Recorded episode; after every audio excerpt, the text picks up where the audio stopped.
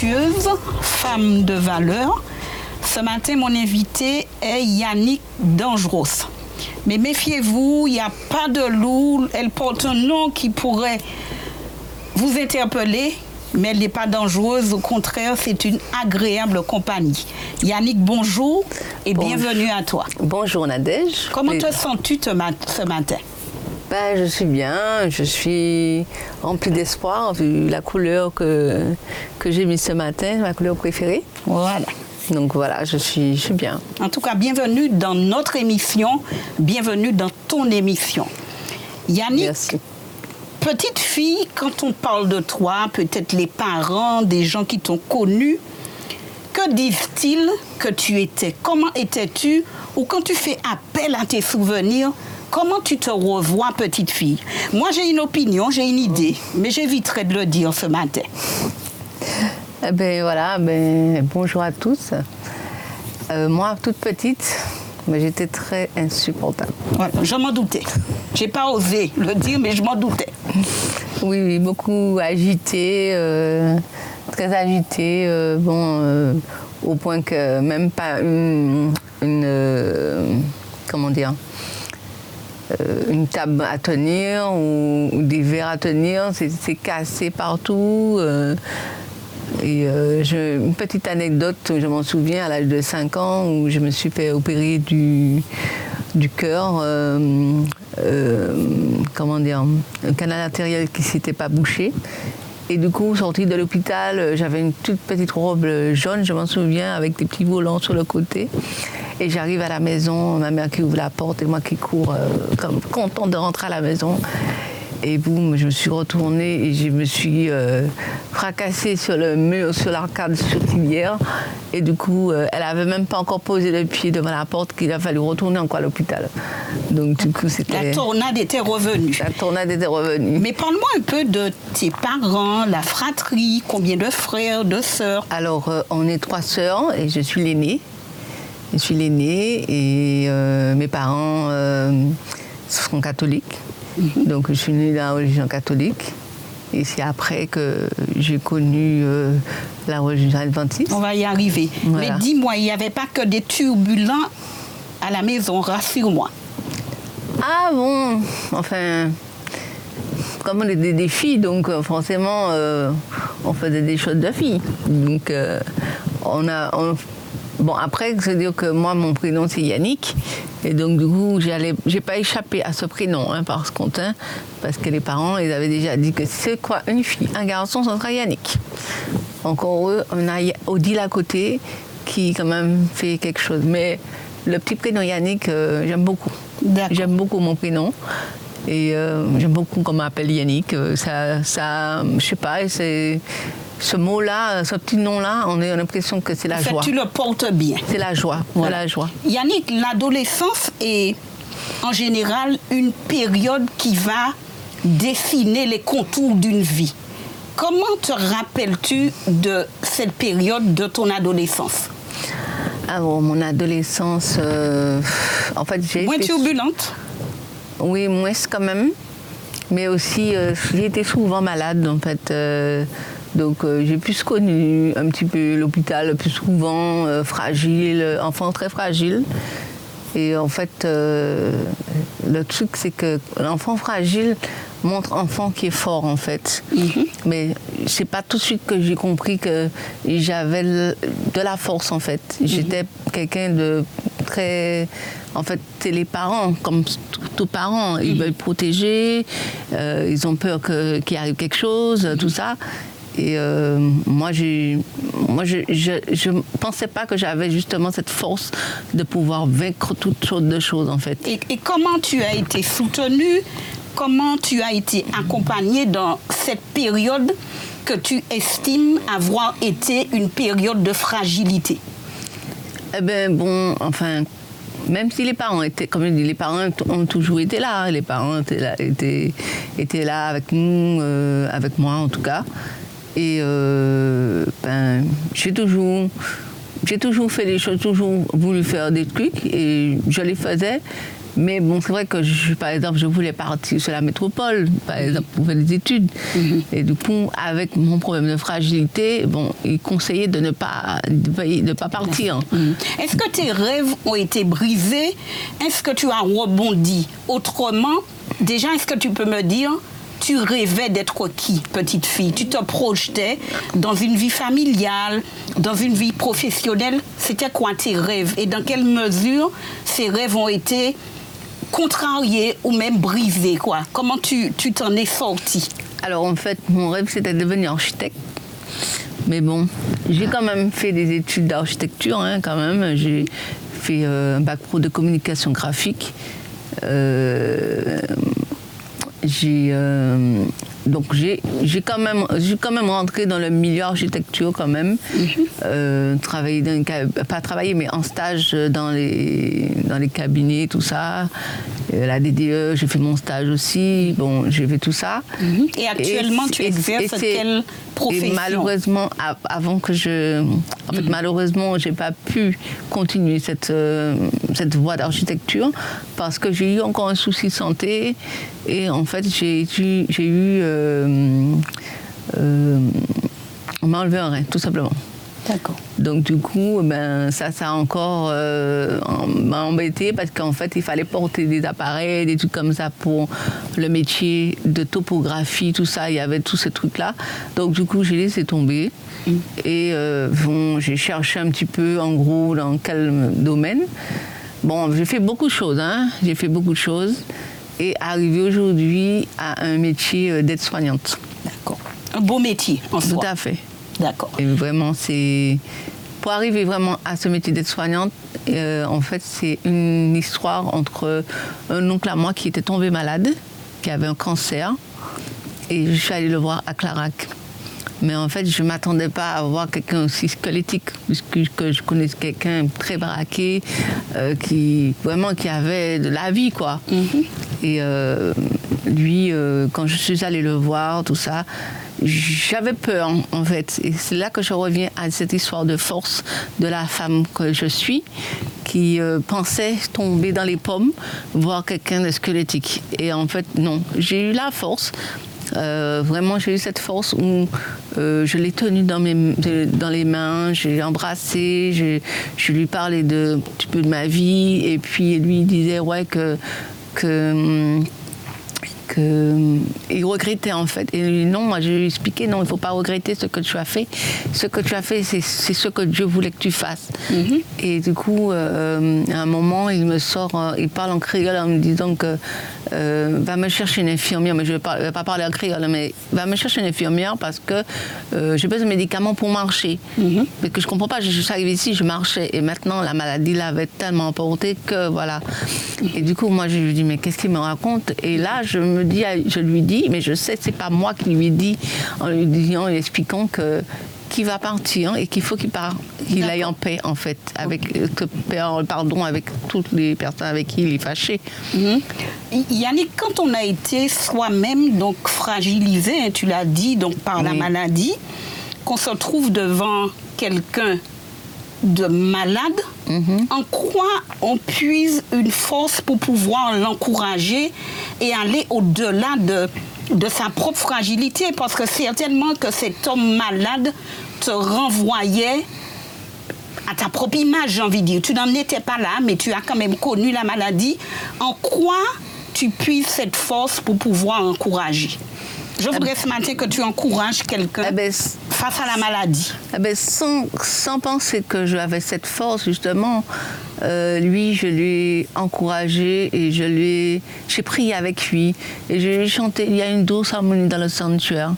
Et il était très apaisé, il était très heureux. Et j'ai ressenti moi-même aussi cette atmosphère où, où le Saint-Esprit était là, dans cette chambre. Elle était là, elle était là dans cette chambre et ça l'a apaisé. Et. euh, mais je vous dis quand même que j'ai pleuré. Pendant tout ce moment-là, je pleurais, mais je ne lui montrais pas que j'étais dans cette angoisse, cette, euh, dans cette euh, tristesse. Et au contraire, je l'ai encouragé à, à vraiment euh, faire confiance à Dieu, puisqu'il me l'a dit quand j'ai fait la prière après avec lui, il m'a dit j'ai confiance en Dieu. Mhm. Donc tu as donc prié, tu as chanté. Est-ce que tu peux me dire à partir de quel moment dans ta vie tu as fait une expérience avec Dieu qui te permettait d'encourager ton oncle À quel moment tu as rencontré ce Dieu qui te permettait là de chanter, de prier et d'encourager? Alors d'abord, euh, j'ai rencontré mon époux qui était déjà dans l'évangile et qui m'a parlé de l'évangile, tout ça. Et j'ai fait ma propre expérience en, achetant des bouquins où j'ai cherché euh, les choses euh, qui pouvaient être la vérité, sur la vérité de Jésus. Et à ce moment-là, j'ai fréquenté l'église et ensuite euh, j'ai remis ma vie entre les mains de Jésus-Christ. Mhm. Et à partir de là, j'ai eu une, petite expérience avec, avec Dieu où euh, il, euh, je parle avec le Saint-Esprit qui me dit qu'il faut que j'aille prier pour, dans un groupe de prière de mon église. Mhm. je lui dis, moi, je n'irai pas là. Il me dit, oui, tu vas. Et ça a duré peut-être cinq minutes. Et moi, j'ai dit, non, je ne vais pas. Il dit oui, tu vas. À un moment, j'ai dit ok, ok, d'accord, j'y vais. Pour, juste pour finir la conversation. Et quand j'ai dit oui, je vais, la conversation s'est arrêtée. D'accord. Et du coup, je suis allée voir le responsable du groupe de prière à cette époque. Je lui ai raconté l'expérience que j'ai eue. Et moi, je n'avais pas tout compris. Et c'est. Euh, parce qu'en fait, dans, dans l'explication, il me dit il faut que tu ailles prier pour la guérison des malades. J'ai dit mais non, on va me prendre pour une folle, ça ne va pas le faire, quoi. Et du coup, j'ai dit, OK, j'y vais quand même. Et quand je me suis inscrit, je suis rentrée dans le groupe de prière, j'avais des personnes qui étaient malades dans l'église. Et je me suis mise à prier comme pensant que, voilà. voilà. Et je vois qu'en fait, il y a eu des personnes qui sont décédées, tout ça, machin. Alors, j'étais un petit peu révoltée en me disant, je ne comprends pas ce que tu voulais me dire. Et c'est là qu'on arrive à mon oncle sur, à l'hôpital, mhm. qui, euh, on parle, je comprends qu'en fait, c'était la guérison spirituelle, en fait. Mhm. Pourrais-tu me dire, à c'est vrai qu'on rencontre Dieu à travers des fois nos parents, à travers, à travers un époux. À quel moment Yannick fait une expérience, quelque chose de fort, de particulier, et qu'elle comprend que son Dieu lui donne cette délégation d'encouragement et de prière pour les malades. Est-ce qu'il y a eu une expérience vraiment forte et particulière qui te conforte dans le fait que le Seigneur attend que tu soutiennes des gens par la prière? Alors déjà, je suis, je suis dans un groupe de prière des mamans de prière et j'ai compris que en fait, je suis une femme de prière. Je suis tout, mon, tout moment où je prie avec des gens, euh, je vois que ça, ça réconforte énormément. Tu peux me relater une expérience particulière et concrète où tu euh, as eu à prier et que tu as vu Dieu euh, intervenir? Peut-être une, amie à moi où elle avait sa grand-mère aussi qui était malade, était souffrante, et j'ai prié euh, avec elle pour euh, sa grand-mère. Et en fait, bah, c'était le départ aussi de la grand-mère aussi. Donc du coup, quand j'ai prié avec elle, elle était plus soulagée. Et deux jours après, je ne sais plus si les deux jours après, la grand-mère est partie. Mhm. Et en fait, c'était que la, la, personne avait besoin de cette prière pour partir en paix, en fait. Et moi, je pense que c'est ce don-là que Dieu m'a donné, c'est la prière euh, de la guérison spirituelle. Voilà. Je suis convaincue que tu as d'autres expériences à partager pour nous encourager, pour encourager tous ceux qui nous écoutent. Nous prenons une pause et nous retrouvons Yannick dans Femmes vertueuses, Femmes de valeur.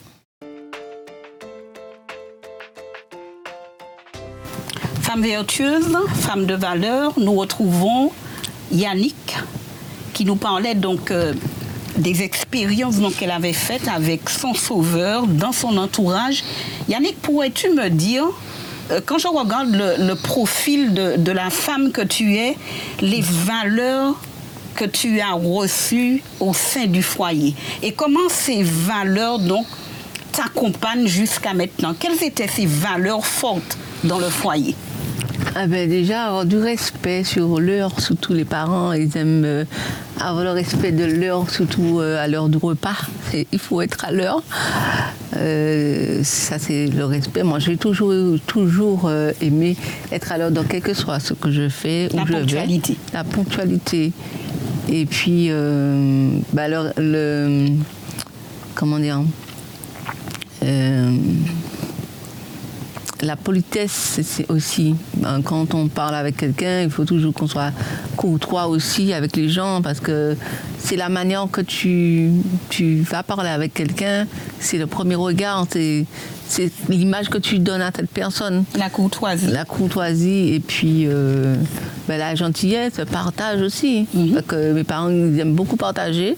Moi aussi, je partage aussi. Euh, et comment, comment tu as transmis ces valeurs au sein de ta propre famille Alors, mes enfants, euh, ils, aiment, ils aiment bien partager euh, avec leurs amis. Ils aiment bien aller avec leurs amis faire des choses ensemble. Donc, euh, oui, ils aiment bien. Ils aiment bien être vraiment avec des amis et puis partager des trucs, toujours me dire maman, on fait un truc entre, entre copines, copains, machin, est-ce qu'on peut apporter des choses? Donc il faut toujours partager, il faut toujours partager, comme si tu participes mhm. à, cette, euh, à ce moment d'échange. Yannick, tu, tu, tu, me parlais en offre de d'expériences, de faiblesses donc, que tu avais, mhm. mais qui n'ont jamais pu entamer ton dynamisme, ta bonne humeur. Est-ce que tu pourrais me dire en quoi ces faiblesses, et hein, on en a toutes finalement, on, a, on a toutes des faiblesses finalement, mais comment tu fais pour que ces faiblesses, tu as connu la maladie, n'ont pas pu entamer la femme que j'ai devant moi, dynamique, euh, voilà. Comment? Et puis nous parler aussi peut-être de ces expériences euh, malheureuses, j'ai envie de dire, que tu as pu surmonter. Alors, euh, je dis que, enfin voilà, je suis malentendante, voilà, c'est et euh, cette histoire de malentendante, on a découvert à l'âge de 14 ans, et je peux vous dire que bon, c'était un peu compliqué hein, du fait que je ne comprenais pas ce qui se disait, tout ça. Et une fois que j'ai eu cet appareil auditif, euh, ce jour que sur la route, la rue euh, de Chéchère, je me rappelle encore à Fort-de-France, où je sors de l'établissement avec des appareils et là j'entends des oiseaux. Mhm. Et c'est la première fois que j'entendais vraiment les oiseaux. Quand tu as mis les appareils auditifs, c'est c'est merveilleux. On a l'impression, j'avais l'impression d'être un extraterrestre parce que je suis sortie dans un autre monde en fait.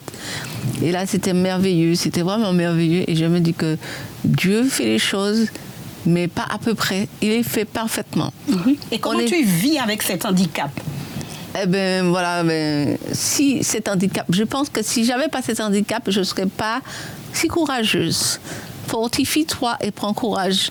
Et ça, c'est mon verset euh, qui, qui, me, qui me tient en fait. Mhm. Et euh, avec ce verset-là, ça me permet d'avancer. Montrer que ce n'est pas l'handicap qui, qui t'empêche d'avancer. Mhm. Et moi, je suis quelqu'un de persévérante persécutrice aussi quand je veux obtenir quelque chose. Là, jusqu'au bout. Jusqu'au bout. Je, je, ne, je n'abandonne pas. Je suis toujours en train de, de persévérer jusqu'à temps que j'ai euh, ce que j'ai, besoin. Aurais-tu envie de dire ce matin à une femme, à un jeune, que, au fait, l'handicap n'est que la limite que nous-mêmes nous nous mettons? C'est-à-dire que l'handicap est là, mais que Dieu, tu as parlé de Dieu finalement, nous donne toujours donc cette possibilité donc de regimber, d'aller donc au-delà. Donc nos limites ne seraient que celles que nous-mêmes nous nous mettons. Tout à fait. On, on veut toujours se, se mettre une barrière. Et non, en fait, et en fait, non. La barrière, elle, il faut voir qu'elle n'existe pas, en fait. Mhm. Elle n'existe pas, cette barrière, justement. Il faut voir plus, plus loin. Il faut voir plus loin, faire comme si la barrière n'existe pas, et comme ça, on arrive à avancer. Parce que sinon, euh, on va toujours se dire qu'on se décourage, on, se dit qu'on n'est pas capable. Mais non, il faut, faut, faut dépasser ces limites. La barrière n'existe pas. Et avec Dieu, avec Dieu, dès qu'on fait confiance à Dieu, parce que moi je fais confiance à Dieu, c'est vrai qu'il y a des moments où on est toujours un peu euh, angoissé, on se dit ouais qu'on va pas réussir, mais Dieu, il parle, il parle, il nous parle. Et quand, quand on l'écoute, on arrive à faire les choses. Et moi, j'ai eu quand même une autre expérience avec Dieu encore. Je t'en prie. Qui, euh, ben voilà, euh, lors du, du Covid, voilà, j'ai euh, j'ai eu le Covid comme pas mal de personnes. Et donc, euh, c'était il y a deux ans de ça, voilà, en décembre. Et donc, après deux semaines de Covid que j'ai eu, bon, j'étais pas si euh, hospitalisée. J'étais chez moi, tranquille, avec toute la famille qui était malade, tout ça. Et quand je suis sortie du Covid, deux semaines après, je reprends le boulot, tout ça. Et en fait, je voyais plus. Je voyais flou et sombre. Et donc, euh, on s'est dit, mais c'est pas Est-ce qu'on possible. se dit, Yannick, à ce moment, après, après les oreilles, les yeux Ou bien on, on bataille toujours? On se dit, non, c'est pas possible, comme tu dis. Lui, c'est pas possible. Il dit encore une autre chose encore, qu'est-ce qui va arriver, tout ça? Et du coup, euh, on va voir, on va, on, on va à l'hôpital, euh, la ménard, tout ça. On va voir les médecins, tout ça. Et le médecin, en fait, il est un petit peu aussi flou lui-même, pour ne pas comprendre ce qui se passe, en me faisant comprendre que tout de suite, il faut me faire une injection dans les yeux.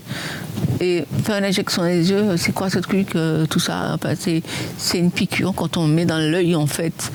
Et donc, du coup, euh, bah, il dit qu'il faut faire ça le jour même, que je l'ai vu le jour même, l'après-midi, tout de suite on fait. Donc, du coup, j'accepte, je fais l'injection, ça s'est très bien passé, tout ça. Et, euh, et puis après, finalement, euh, euh, je me suis dit, bon, ben, je vais partir en métropole parce que moi, j'ai pas question que. Et donc là, moi, j'ai posé la question à Dieu. Je dit, Seigneur, mais je comprends pas, qu'est-ce qui se passe? Qu'est-ce que je fait pour que je puisse avoir ça encore? Et il me répond, ce n'est pas tes péchés ni le péché de tes parents, mais il faut que ma volonté se fasse. Et c'est parce qu'en fait, il m'a donné le verset directement pour y aller, pour voir. Et je vois le verset qui dit ça. Il faut que ma volonté se fasse. Et tout de suite, combatif, comme je suis, euh, persévérante comme je suis, je prends mon téléphone et je compose un numéro téléphone des hôpitaux qu'on m'a conseillé, 15-20, Cochin, tout ça. Et j'appelle, j'ai dit Seigneur, tu m'as dit tu vas te manifester. Alors manifeste-toi dans cet appel. Et tout de suite, le téléphone et je tombe sur le médecin. Moi, je, je sais quoi, c'est je tombe sur le médecin, je lui explique, bon, moi j'arrive telle date, donnez-moi un rendez-vous. Il me dit, bon, ben d'accord, je regarde, il me donne rendez-vous le jour que j'arrive. Je rappelle un autre médecin dans l'autre hôpital qui me donne aussi un rendez-vous aussi, euh, peut-être une semaine après le premier rendez-vous. Et là, je vais en France, tout ça, je pars avec mon époux. Euh, mais il y a eu plein de petites bénédictions, plein de bénédictions pour qu'on puisse partir. Il y a eu des aides, tout ça. Clin de clin d'œil. Donc tu as compris que tu étais accompagné. Et quand nous sommes arrivés en métropole, tout ça, on va à l'hôpital directement, ma belle-sœur qui vient me récupérer. Et nous allons directement à l'hôpital. Là, c'était euh, Cochin. Et euh, du coup, on a fait, les, on a fait les, les- les interventions, tout ça. Et du coup, ils n'ont rien trouvé de, comme réponse à nous donner. Donc, du coup, euh, pendant ce temps d'attente du prochain rendez-vous, nous avons visité tout Paris. Et tu, On- tu voyais clairement, j'imagine. non, j'avais, c'était pas clair, mais on a quand même, euh, euh, j'avais quand même toujours des lunettes de soleil, j'étais quand même. Mais ta vie ne s'était pas arrêtée. la vie s'était pas arrêtée, j'avais mon époux à côté de moi, donc du coup, mais j'étais angoissée par moments. Pendant les- les- la semaine qui était là, j'étais quand même angoissée, je me posais des questions, tout ça, et je me disais, parce que le médecin te disait, si tu fais pas les injections, tu deviens aveugle. Donc du coup, lui, il sait même pas ce qu'il faut me dire. Et là, on arrive au 15 au 15-20, qui le monsieur qui me fait encore des interventions et qui, à la fin, qui me dit, ah, moi, euh, je sais pas pourquoi vous êtes venu me voir, euh, moi je traite pas du virite, euh, des trucs comme ça, euh, moi je peux rien faire pour vous. J'ai dit, mais attendez, j'ai pas fait 15 kilomètres, euh, tout 7 kilomètres pour venir vous voir, pour m'entendre entendre dire ça. Yannick, qu'est-ce qui fait à ce moment qu'on ne s'effondre pas? Alors, Qu'est-ce qui fait qu'on tienne debout? Ah ouais, alors à ce moment-là, nous sommes partis et il nous a conseillé d'aller à Salpêtrière, l'hôpital de Salpêtrière. Euh, il nous a, une petite dame est venue, elle nous a donné l'adresse, tout ça, on est parti. Quand on arrive dans, un- dans une salle d'attente, on regarde et on se dit, mais on n'a pas prié. On n'a pas prié. Et mon mari et moi, on est assis dans la salle d'attente, on se met à prier. Et quand on fait fini de prier, notre numéro, notre numéro de ticket est passé. Et la dame, on lui explique, voilà. Elle me dit, non, c'est pas le bon endroit. Venez, je vous emmène. Elle prend son petit pub qui faisait froid. Elle nous emmène au, bon endroit. Et là, je réexplique à la dame encore la situation. Et elle me dit, euh, je vois le médecin et je vous dis. Elle me dit demain, rendez-vous. J'ai dit, mais désolé, mais demain je pars. Je pars, je, repars demain. Et elle me dit, non, il faut rester deux semaines encore. Et du coup, euh, c'était un petit peu l'effondrement de rester deux semaines encore avec des enfants qui sont en Martinique. Et nous, là, euh, c'est un peu compliqué, on n'a pas de réponse. Et à ce moment-là, euh, comment dire on a pu téléphoner à l'agence, tout ça, pour dire qu'on restait plus longtemps. Le monsieur a dit, il n'y a pas de souci, vous payez rien. Alors là, j'ai encore vu bénédiction encore de Dieu. Et voilà, pendant toutes les deux semaines, on a fait des interventions pour recherche, tout ça. Voilà. Et j'ai vu les toutes petites bénédictions de Dieu à chaque fois qu'on avait intervenu pour savoir qu'on avait enlevé telle maladie, telle maladie, telle maladie. Et donc, du coup, euh, ils ont donné une partie du diagnostic, mais ils n'avaient pas tout. Hein. Ils avaient, en fait, parce qu'il y avait deux choses en même temps. Il y avait une, un, comment dire ça? Un vaisseau qui a éclaté dans l'œil, en fait. C'est ça, mhm. par rapport au Covid. Donc, du coup, j'avais tout le liquide qui avait envahi l'œil. C'est pour ça que je voyais flou et sombre. Mhm. Est-ce qu'on a pu te proposer un traitement? Eh bien, Le traitement, c'était l'injection. Et il n'y avait pas que ça. Et aussi, on a découvert la maladie dégénérative aussi. D'accord. Donc, du coup, l'injection à vie. Mhm. Et euh, ben, maintenant, euh, force et courage d'injection. Euh, on en sent.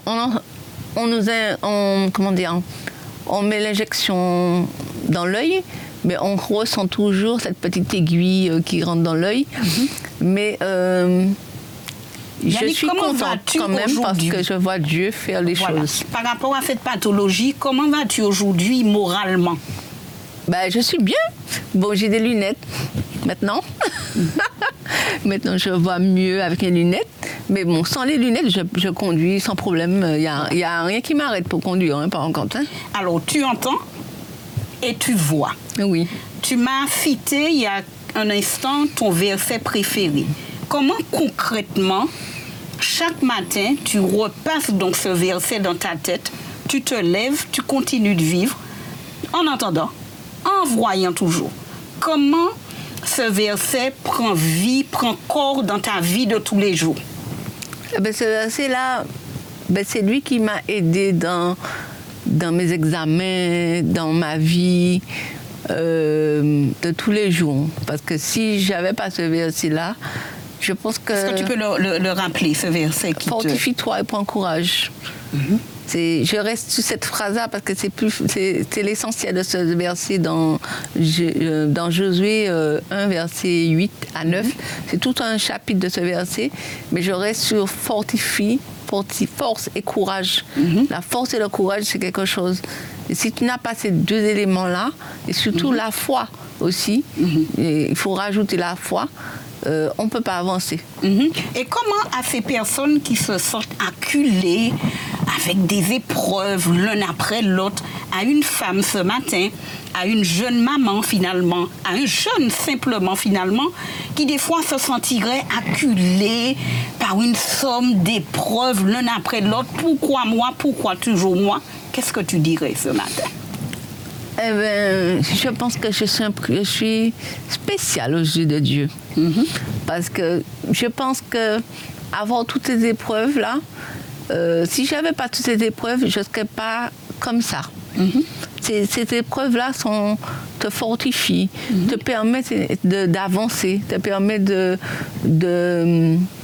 comment dire, le sentier, comme on voit un sentier avec des petites roches un petit peu partout, on arrive à pousser les petites roches et on avance.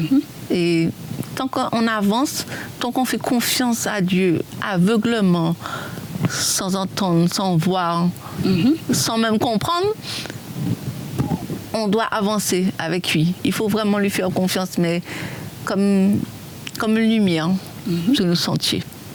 Voilà santé. Moi, je dis. Est-ce que tu dirais que les bénédictions de l'Éternel ne sont pas épuisées? Non. Elles se renouvellent chaque matin. Exactement. Yannick, je t'entends. euh, Toi, tu as donc euh, ta relation avec Dieu, mais à ces personnes qui n'ont pas encore eu ce privilège de le rencontrer, d'expérimenter donc son amour.